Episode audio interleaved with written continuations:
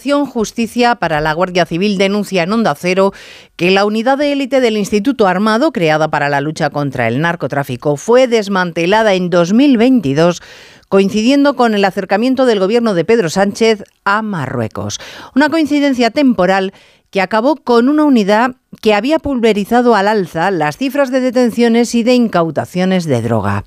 Nadie ha explicado desde entonces por qué se dio la orden de acabar con aquel grupo tan eficaz. La consecuencia, según los que allí trabajan, es que el narcotráfico se ha apoderado de la costa de Cádiz y que actúa con impunidad de quien se sabe en absoluta superioridad frente a los guardias civiles que hacen su trabajo con medios propios de un tebeo.